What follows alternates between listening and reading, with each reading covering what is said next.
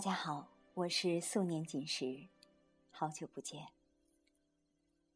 最近在看的一本书是龙应台的《目送》，这是他献给自己父亲、母亲和兄弟们的一本书。二零零四年，龙应台父亲逝世，是从未经受过如此剧痛的他，体味到人生如同暗夜行山路，也就此明白，在这人世间，没有什么可以附着依托。一切都必须是自我承担和接受。于是，在感悟与悲痛间，写下了散文集《目送》。在《目送》中，龙应台诉说着生命中的悲欢离合，诉说着亲情的血浓于水，也诉说着亲情离去的无奈与锥心的疼痛。但更多的是。告诉人们亲情的重要与亲情的珍贵。文中说，作为父母的子女，作为子女的父母，彼此的身份是在一生之中一次又一次的目送中完成转换。只是，第一次的目送是成长，最后一次的目送却是永别。这或许就是龙应台想要告诉给我们的生活与生命的本真。那么今天我就和大家一起分享龙应台的《目送》。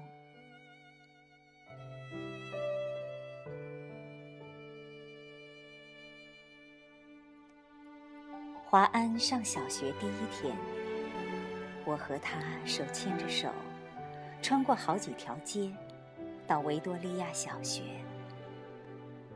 九月初，家家户户院子里的苹果和梨树都缀满了拳头大小的果子，枝桠因为负重而沉沉下垂，跃出了树篱，勾到了过路行人的头发。很多很多的孩子。在操场上等候上课的第一声铃响，小小的手圈在爸爸的、妈妈的手心里，怯怯的眼神打量着周遭。他们是幼稚园的毕业生，但是他们还不知道一个定律：一件事情的毕业，永远是另一件事情的开启。铃声一响。顿时人影错杂，奔向不同的方向。但是在那么多穿梭纷乱的人群里，我无比清楚地看着自己孩子的背影，就好像在一百个婴儿同时哭声大作时，你仍旧能够准确听出自己那一个的位置。华安背着一个五颜六色的书包往前走，但是他不断的回头。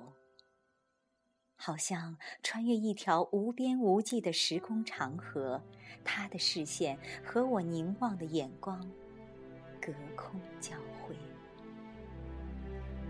我看着他瘦小的背影消失在门里。十六岁，他到美国做交换生一年，我送他到机场。告别时。照例拥抱，我的头只能贴到他的胸口，好像抱住了长颈鹿的脚。他很明显的在勉强忍受母亲的深情。他在长长的行列里等候护照检验，我就站在外面，用眼睛跟着他的背影一寸一寸往前挪。终于轮到他，在海关窗口停留片刻，然后拿回护照，闪入一扇门，疏忽不见。我一直在等候，等候他消失前的回头一瞥，但是他没有一次都没有。现在他二十一岁上的大学正好是我教课的大学。但即使是同路他也不愿搭我的车。即使同车他戴上耳机只有一个人能听的音乐是一扇紧闭的门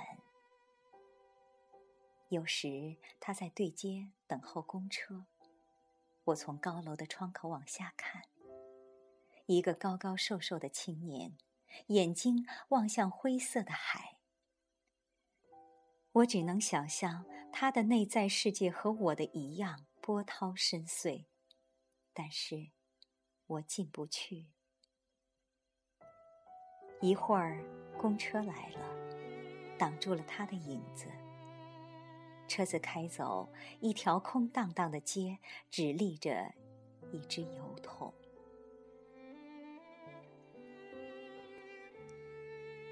我慢慢的。慢慢的了解到，所谓父女母子一场，只不过是意味着，你和他的缘分，就是今生今世不断的在目送他的背影渐行渐远。我慢慢的、慢慢的意识到，我的落寞，仿佛和另一个背影有关。博士学位读完之后，我回台湾教书。到大学报到的第一天，父亲用他那辆运输饲料的廉价小货车长途送我。到了，我才发觉，他没开到大学正门口，而是停在侧门的窄巷边。卸下行李之后，他爬回车内，准备回去。明明启动了引擎，却又摇下车窗。头伸出来说：“女儿，爸爸觉得很对不起你。这种车子实在不是送大学教授的车子。”我看着他的小货车，小心的倒车，然后噗噗的驶出巷口，留下一团黑烟，直到车子转弯看不见了，我还站在那里。一口皮箱旁。每个礼拜到医院去看他，是十几年后的时光。推着他的轮椅散步，他的头低垂到胸口。有一次发现排泄物淋满了他的裤腿，我蹲下来用自己的手帕帮他擦拭。裙子也沾上了粪便，但是我必须就这样赶回台北上班。护士接过他的轮椅，我拎起皮包，看着轮椅的背影在自动玻璃门前稍停，然后没入门后。我总是在暮色沉沉中奔。向机场，火葬场的炉门前，棺木是一只巨大而沉重的抽屉，缓缓往前滑行。没有想到，可以站得那么近，距离炉门也不过五公尺。雨丝被风吹斜。飘进长廊内，我裂开雨湿了前额的头发，深深深深的凝望，希望记得这是最后一次的目送。我慢慢的、慢慢的了解到，所谓父女母子一场，只不过意味着。你和他的缘分就是今生今世，不断的在目送他的背影渐行渐远。你站立在小路的这一端，看着他逐渐消失在小路转弯的地方，而且他用背影默默告诉你：